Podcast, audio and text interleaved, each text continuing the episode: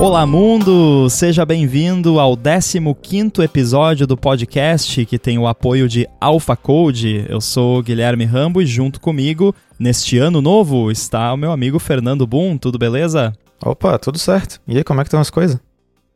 Tudo bem. Já mudou alguma coisa aí para você porque virou o número do ano ou continua na mesma? Não, estou extremamente orgulhoso de mim mesmo porque eu tive que assinar um documento aqui de, um, de umas obras que estou fazendo em casa e eu botei o ano certo de primeiro no papel. Olha, isso, né? Olha, é inc incrível, porque eu sou aquela pessoa que até julho eu ainda preencho o ano anterior, né? É tipo aquelas pessoas que vão falar um, um ano hoje em dia e falam, ah, 1918, quando queria dizer 2018, né? Sim. Que a pessoa é velha. Não, eu fiquei surpreso comigo mesmo. Terminei de escrever ali, botei 23, eu parei e pensei, eu melhorei na vida. Meus parabéns. Obrigado. Agora, ano novo, a galera gosta de ter resoluções de ano novo, de ter expectativa do que vai fazer, do que não vai fazer. E eu acho que talvez a resolução de ano novo que deva aparecer para alguns desenvolvedores e desenvolvedoras mundo afora é esse ano eu vou contribuir com open source ou vou abrir código de algum projeto, vou criar algum projeto open source. E é sobre isso que a gente vai falar nesse episódio. Então, para começar, Boom, como é a sua experiência no open source? Dá aí um resumo de você tem aí seus próprios projetos, contribui para projetos de terceiros, projeto da firma. O Uhum. que, que você tem aí no mundo do open source? Então, para começar, o mais óbvio seria o do próprio Pato, né? Da, o da firma. Uhum. que o projeto de iOS é, é open source. Né? Quem quiser ver lá as besteiras que eu ando fazendo, é só olha, entrar no GitHub e procurar o DuckDuckGo. Boa. E essa é a segunda vez que eu trabalho oficialmente no projeto open source, o que é muito, muito bacana. Tem uns pontos negativos que eu posso entrar depois, mas eu diria que né, 99% positivo no meu ponto de vista. E eu tive um passado quase que ativista né, na questão de open source Uhum. Assim que eu comecei a minha jornada na, na vida de TI, eu tava quase, quase ativista, assim mesmo, de aquela, tinha aquelas plaquinhas de live free or die, que tinha da, da comunidade e tal. É, fiz parte do, do Javali, que era o projeto do Java Livre, umas coisas assim.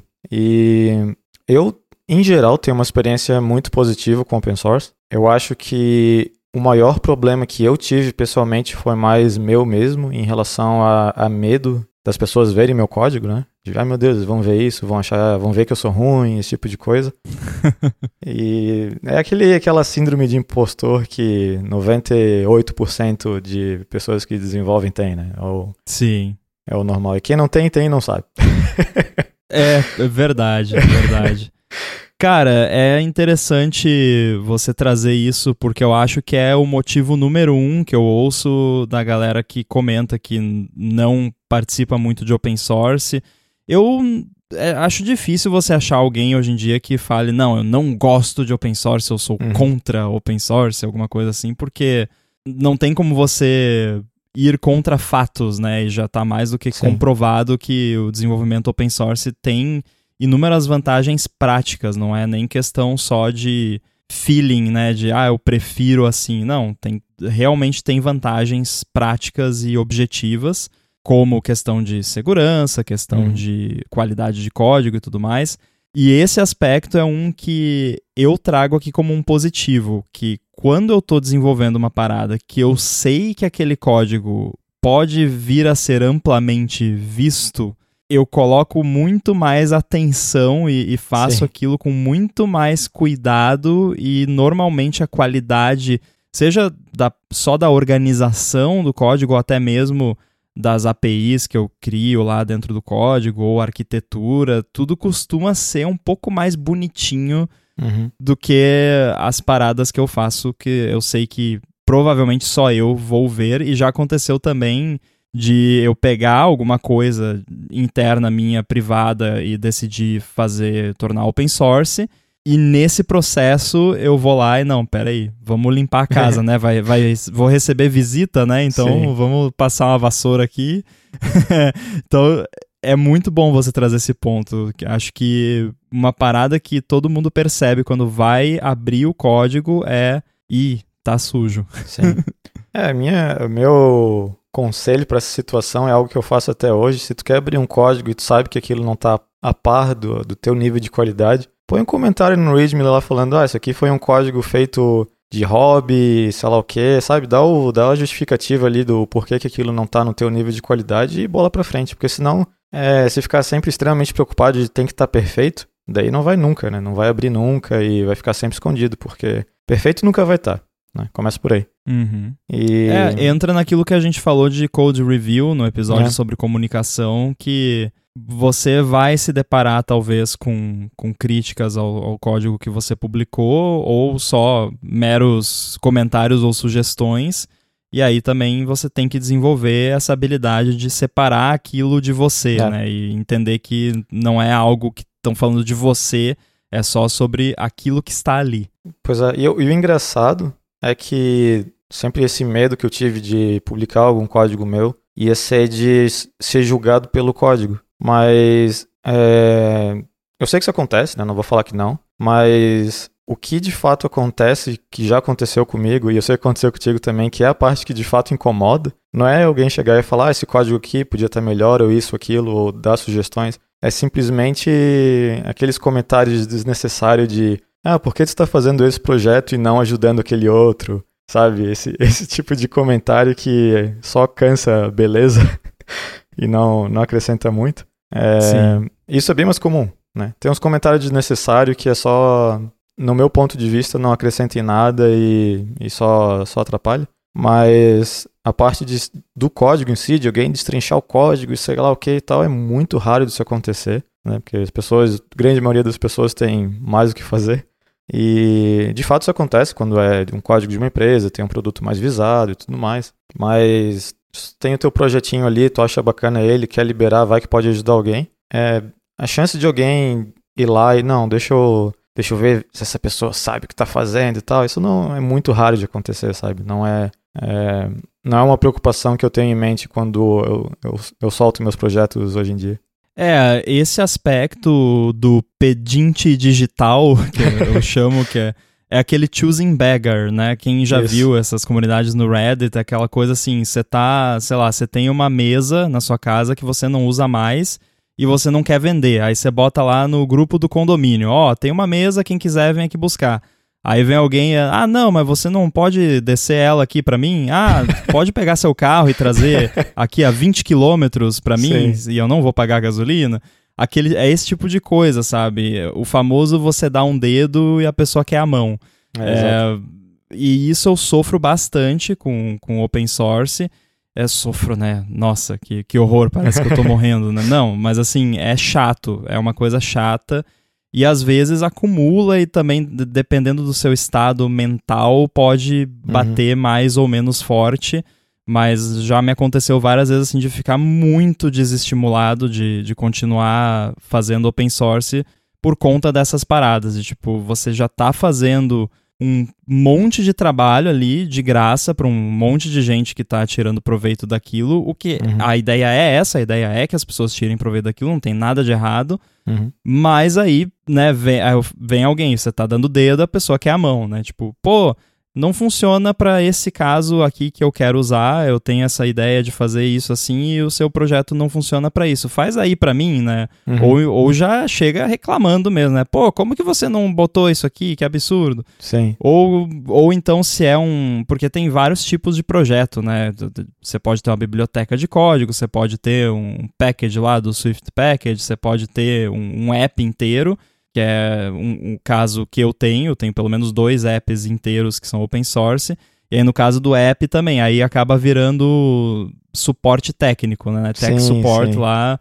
É, e a forma que eu encontrei de dar uma amenizada nisso foi não ter o recurso de issues habilitado em alguns dos meus repositórios no GitHub. Uhum. hoje em dia, todos os repositórios que eu abro lá, eu já desabilito a opção de issues, porque pela minha experiência, é, a maioria dos, dos projetos que eu tive, os issues não eram usados da forma como eles deveriam, que é tipo você mandar um report lá de um problema, de um crash, alguma coisa com as informações e tal, e uhum. aí depois daquilo você vai lá, abre um pull request e resolve. Não, issue é suporte técnico, basicamente. então vira um spam e uma chatice você ter que ficar lidando com aquilo. E aí eu me dei conta disso mais fortemente depois que eu lancei o AirBuddy, que é o meu app de maior sucesso até hoje e que tem um volume de suporte um pouco maior por conta de ter muito usuário. E aí eu me dei conta que assim, porque eu não fico com o app aqui que eu uso, que é, é basicamente um front-end para um e-mail de suporte, mas eu tenho um app, né, que faz esquema de ticket e tal. Eu não fico com esse app aberto o dia inteiro no meu computador. Uhum. E eu não, não tenho nenhum momento que eu vou estar tá fazendo outra coisa e eu vou ser interrompido por esse app porque alguém mandou um chamado de suporte. Eu tenho time slots específicos durante a semana que eu reservo para abrir o app de suporte e live e atender a galera. Isso para um projeto comercial pago. Uhum. Agora, issue no GitHub, eu abro o GitHub volta e meia aqui para fazer outras coisas. E aí você vai lá e tá o sininho lá com a bolotinha e você vai ver Sim. alguém, né, mendigando alguma coisa ou enchendo o saco por causa de algum problema que aconteceu, ou às vezes até uma, né, um, uma coisa legítima. Não é todos os issues que são isso, né, para deixar bem claro, mas como tava rolando muito isso comigo, eu acabei desabilitando issues na maioria uhum. dos meus projetos open source. Tem, acho que o único que ainda tem issues é o, o app da WWDC para macOS. Esse ainda tem issues.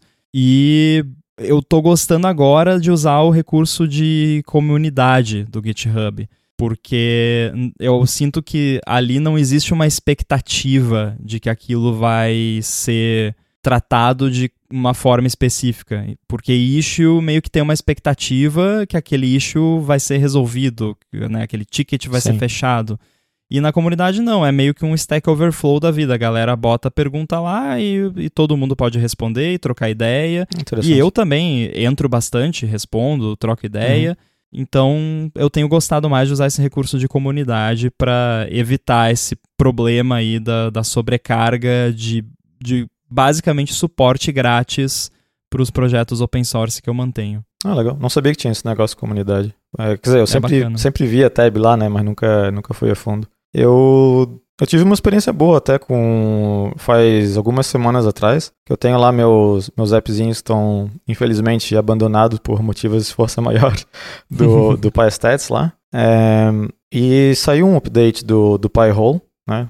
Só para dar um pouco mais de contexto, o PyStat é basicamente um front-endzinho do, do PyHole, né? Que é um DNS que tu, tu instala na tua casa. Então mostra ali quantos requests foram bloqueados, tu pode desligar e, ligar o, o PyHole, esse, esse tipo de coisa.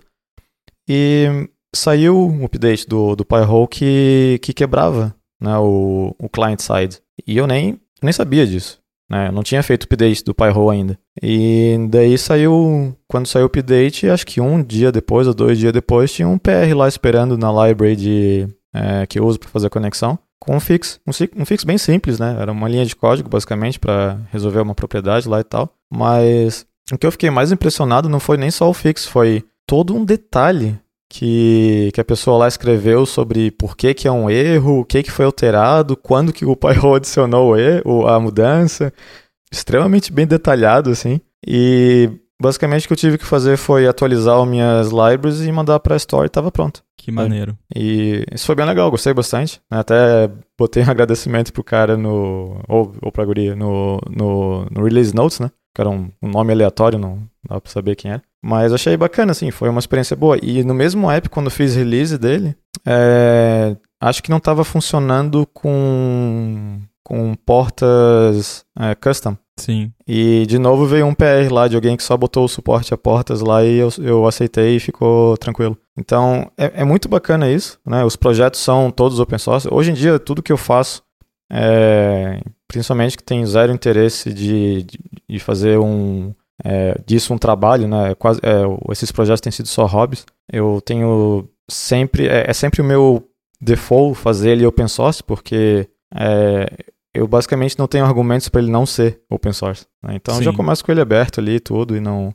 é, não vejo por que não. É, mas eu lembro que a minha maior dificuldade quando comecei a entrar nesse mundo de, de iOS foi, foi justamente isso, de se, se tudo vale a pena ser open source ou não, porque era. E ainda é, né? É muito fácil tu pegar um aplicativo que tu fez, alguma coisa assim, e só, sei lá, mudar o nome, publicar como teu e tal. E eu não teria problema se alguém fizesse isso é, por si só. Quer dizer, não é que não tem problema, né? É chato e tal, só que geralmente o que acontece nessas situações é, digamos que o teu app é, é de graça ou é um dólar, sei lá o quê. O cara vai lá, pega o teu app, muda o ícone e cobra 5 dólares, 10 dólares. Sim. Sabe? E eu fico mais chateado pelas pessoas que isso está prejudicando do que comigo mesmo, porque, como eu disse, meus projetos são mais hobby e tal.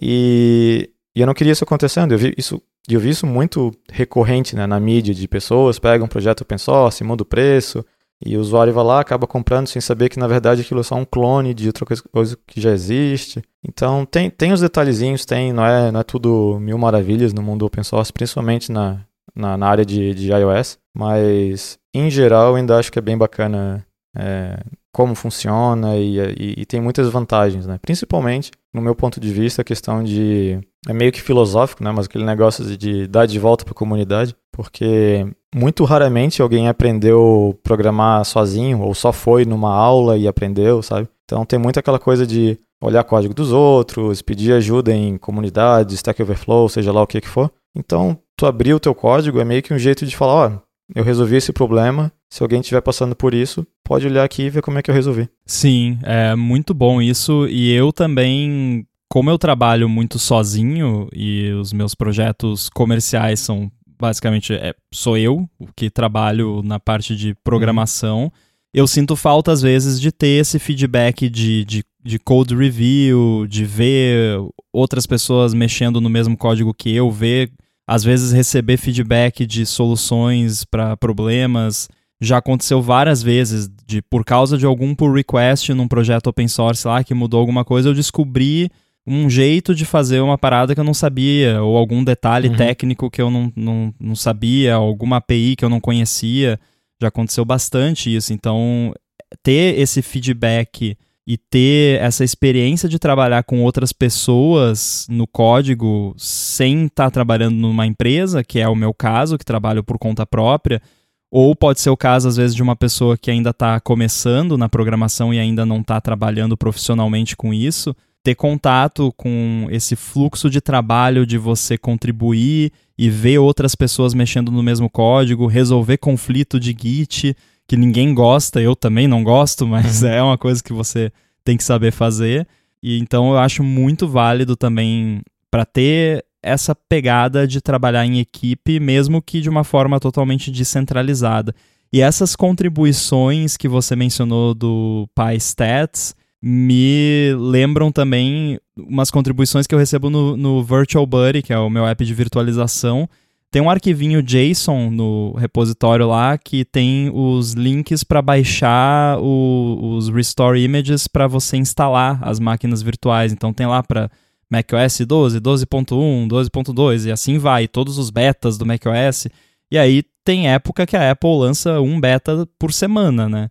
E nem sempre eu tô lá e, e atualizo imediatamente. Então o bacana uhum. é ver que, assim, volta e meia lança um beta novo do macOS ou uma versão final, sempre tem alguém que manda um pull request. No começo era eu que estava fazendo isso manualmente, né? Quando eu dava tempo eu ia lá e atualizava.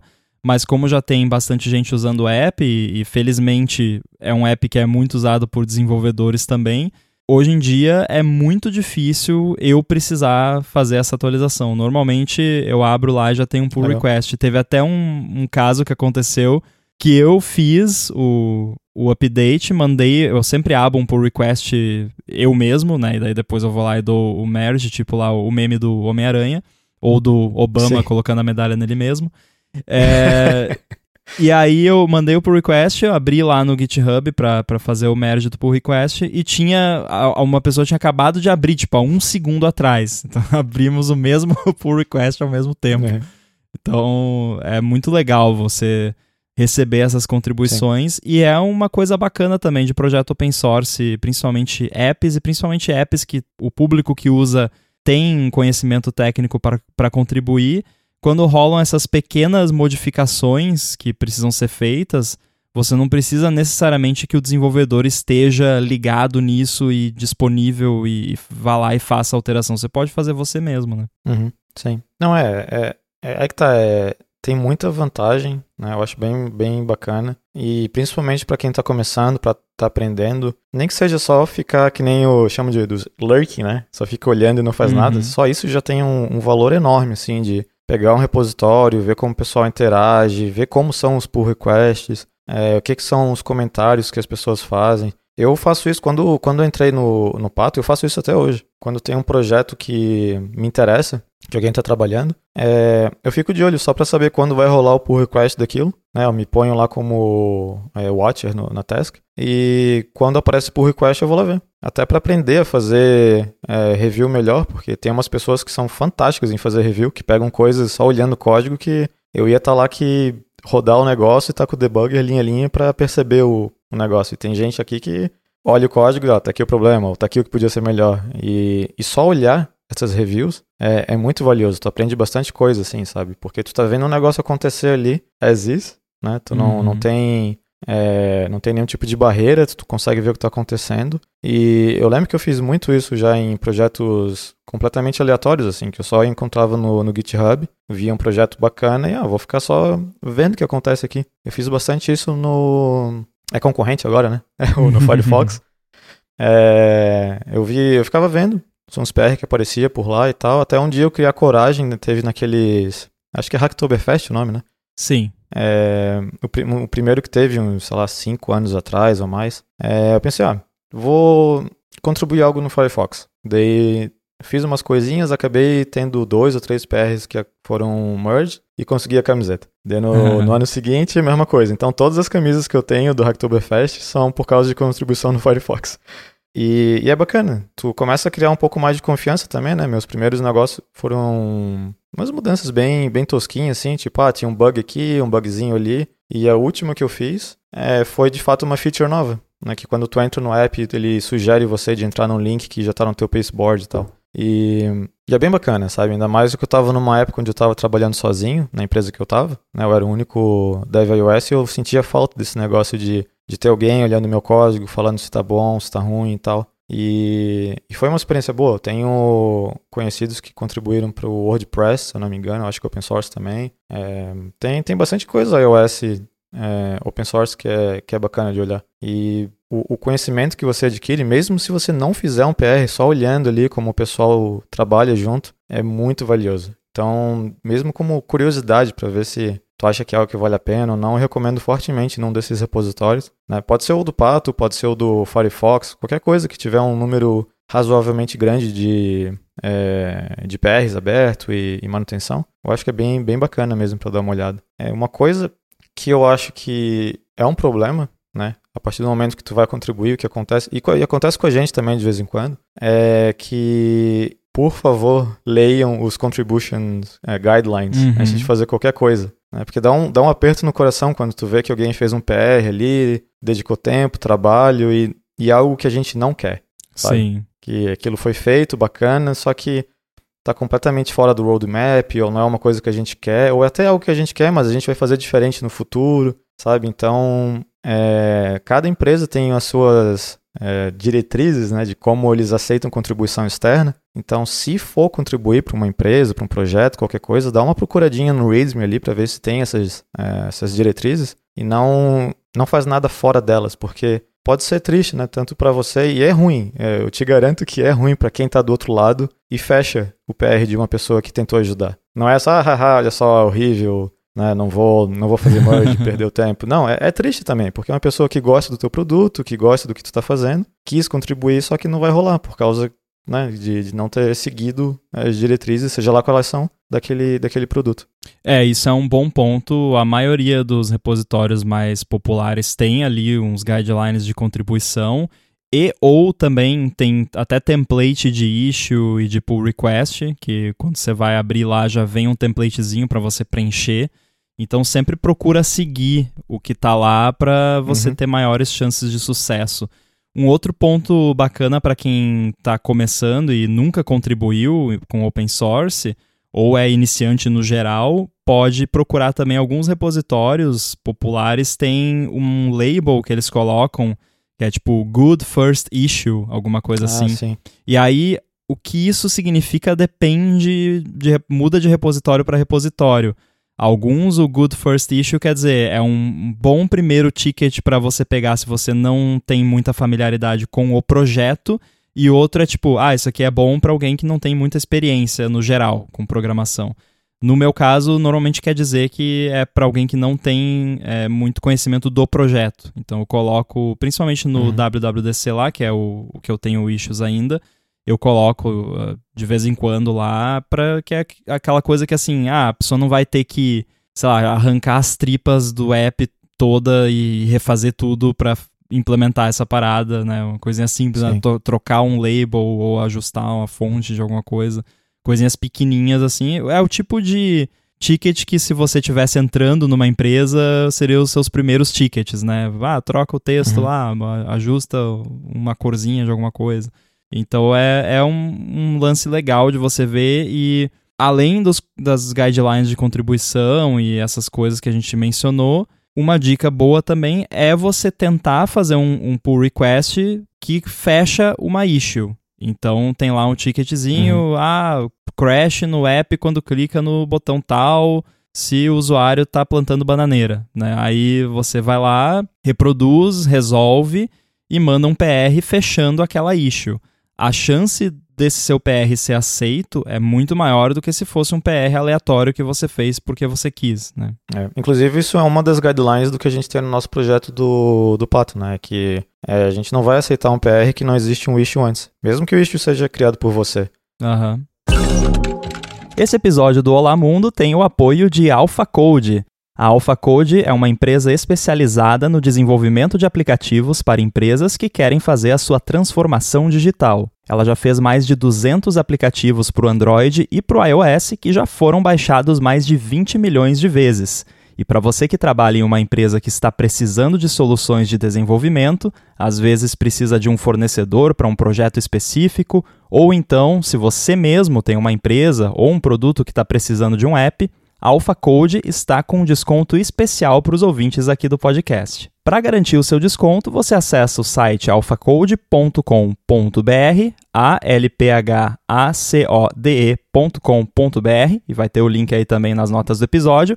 Aí você bate um papo com eles, explica o que você precisa, comenta que escutou o patrocínio aqui no Olá Mundo e pronto. Você vai fazer o seu app com a Alpha Code com um desconto exclusivo por ser um ouvinte do podcast. Então, mais uma vez, acessa lá alphacode.com.br, conversa com eles e garante o seu desconto para fazer, atualizar o seu aplicativo ou contratar qualquer serviço da empresa. Muito obrigado, Alpha Code, pelo patrocínio do Olá Mundo e pelo apoio a toda a Gigahertz.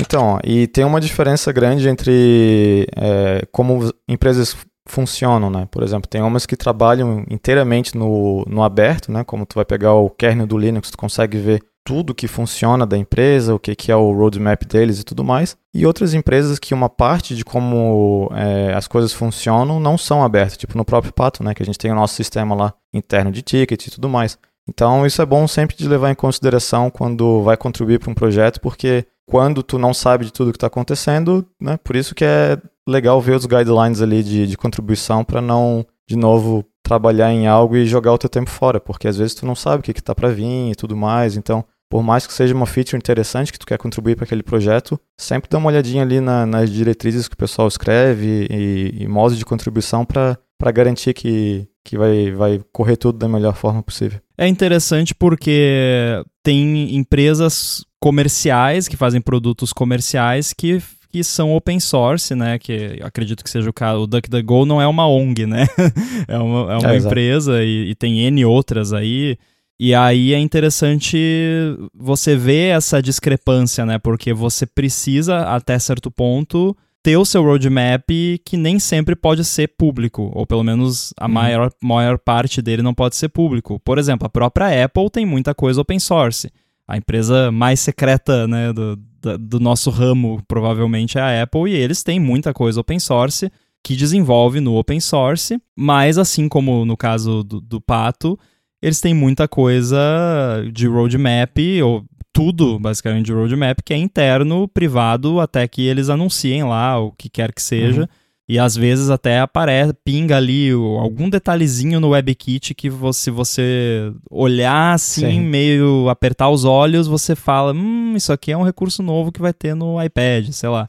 Que foi o caso do Stage Manager, por exemplo, que, que deu para ter uma ideia que ia rolar pelo código do WebKit, mas é interessante. E aí, você que está inserido nesse meio, porque eu nunca trabalhei dessa forma numa empresa, como você vê isso? Funciona? Tem muito overhead de ficar gerenciando esse, essa versão pública do que está disponível lá para todo mundo versus a versão uhum. interna? Como é que é o gerenciamento disso? Então, é, depende bastante de, da feature em si, como é que é. É, eu não sei até que ponto eu posso dar detalhes aqui, mas basicamente, se for uma feature que para gente é de fato importante ser anunciada na, numa data específica, aquilo não vai estar tá no, no repositório público, né? Por motivos óbvios. Mas existem de fato features também que, é, que não existem e não, não foram anunciadas ainda, que é considerado não crítico, né? Caso essa informação vaze, que pode estar no branch, né?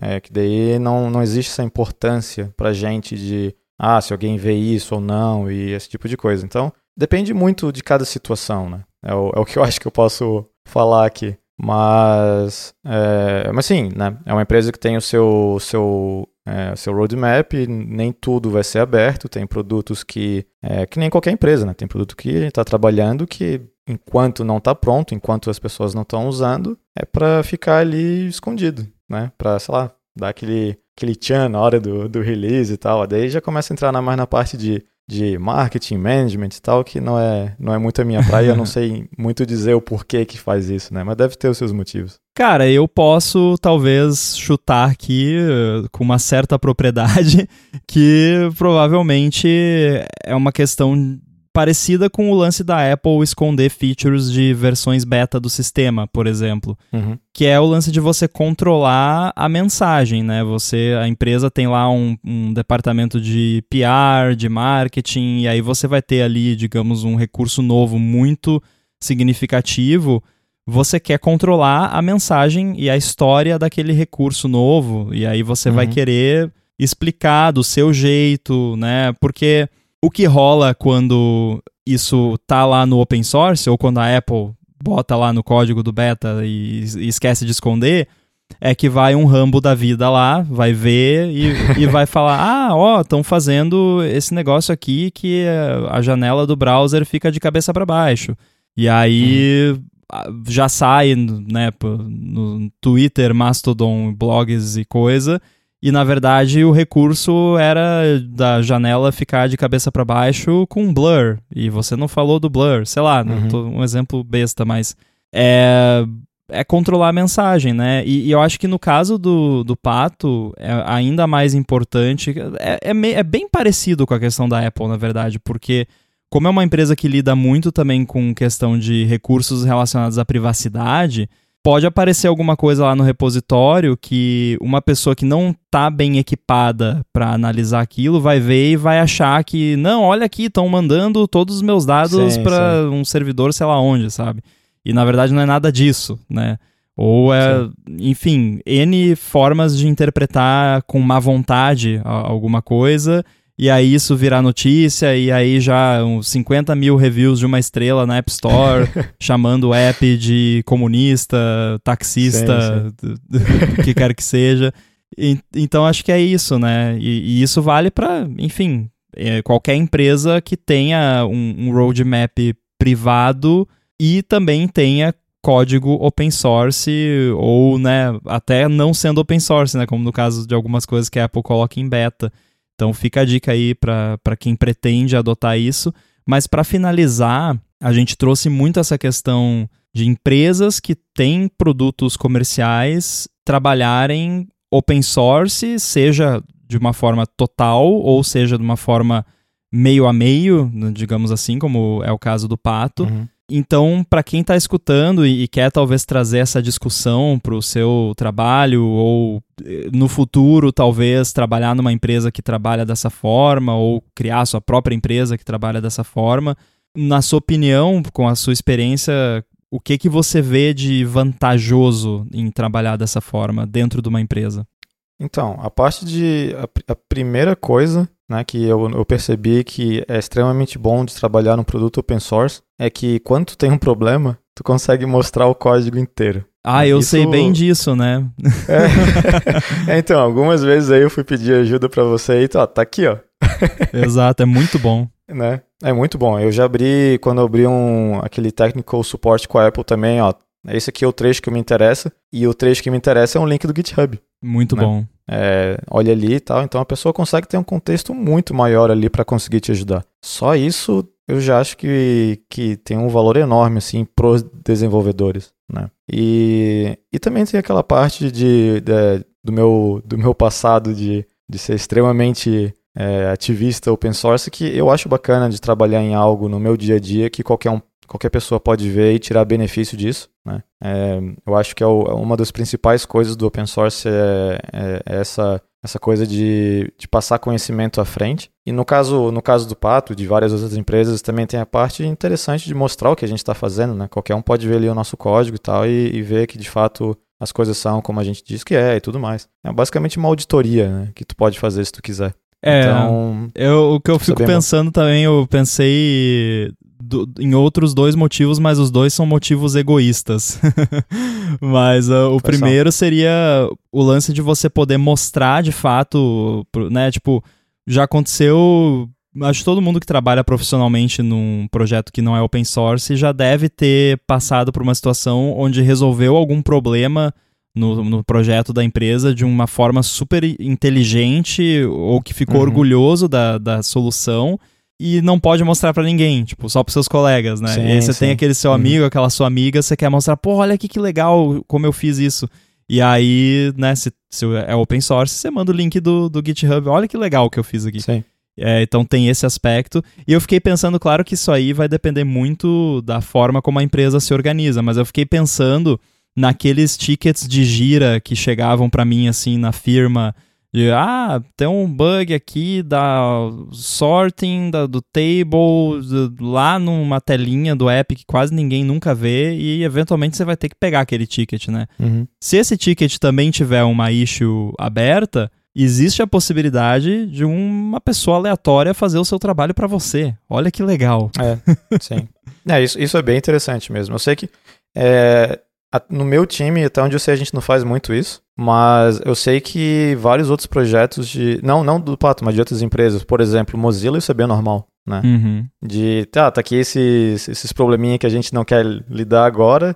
Vai ser resolvido quando eu não sei. Então tá aqui, se alguém quiser pegar. E eu já resolvi um desses probleminha para eles, sabe? De coisinha besta que ninguém quer fazer. Uhum. Então, de fato, é uma coisa que eu acho bem, bem bacana mesmo. Boa, e eu acho que do ponto de vista da empresa, eu consigo ver também, assim, pensando do ponto de vista de, da experiência do developer, então eu acho que pode ser um plus para quem estiver contratando, principalmente galera mais sênior, eu imagino que vai achar mais interessante isso. Eu, por exemplo, se fosse considerar uma vaga numa empresa e fosse uma empresa que trabalha dessa forma, ia me chamar mais atenção. Eu ia uhum. achar mais interessante aquela oportunidade. Então eu acho que pode ser um, um plus para quem estiver contratando, pode ser um chamariz para desenvolvedores e desenvolvedoras. Sim. E também a questão de você ter essa auditoria que você mencionou do ponto de vista da gente que está escrevendo código, mas eu acho que do ponto de vista da empresa talvez até não sou advogado, né, disclaimer, mas talvez até de um ponto de vista jurídico, de você ter o código aberto ali, então, ó, tá aqui, né? Ah, você tá uhum. tá falando que o app tá chupando dado de todo mundo e mandando para não sei aonde? Tá, me mostra onde tá aqui no código. Ah, não tá uhum. tá no open source, tá, tá, então me mostra o, o, o disassembly aí do app, onde que tá isso?